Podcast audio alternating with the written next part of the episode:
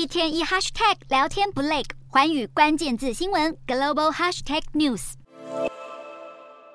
橘红色的火焰吞噬山林，放眼望去，犹如地狱一般的场景。正值盛夏的南半球国家智利，国内森林大火的灾情持续，至今已经烧毁超过二十七万公顷的土地，更造成上千人死伤。许多受难民众形容野火来袭时速度快得甚至差点来不及逃命。智利内政部表示，现在大约有两百六十个火场横跨整个干旱区域，而官方已经针对几个最严重的地区发布紧急状态。目前有超过五千名消防人员正在投入救灾和灭火的工作，而政府也持续向阿根廷、墨西哥等邻国寻求援助。智利总统博瑞克视察灾情现场时，就向民众喊话，要一起度过这个难关。智利处在森林大火的水深火热之际，远在北半球的阿尔卑斯山区却在近期迎来超强降雪，导致雪崩灾情频传。奥地利警方指出，境内已经发生好几次雪崩，导致多人丧生。中国驻奥地利大使馆也证实，有一名中国公民罹难。奥地利当局事后将雪崩警告提升到仅次最高的第四级别，提醒居民和滑雪游客多加注意。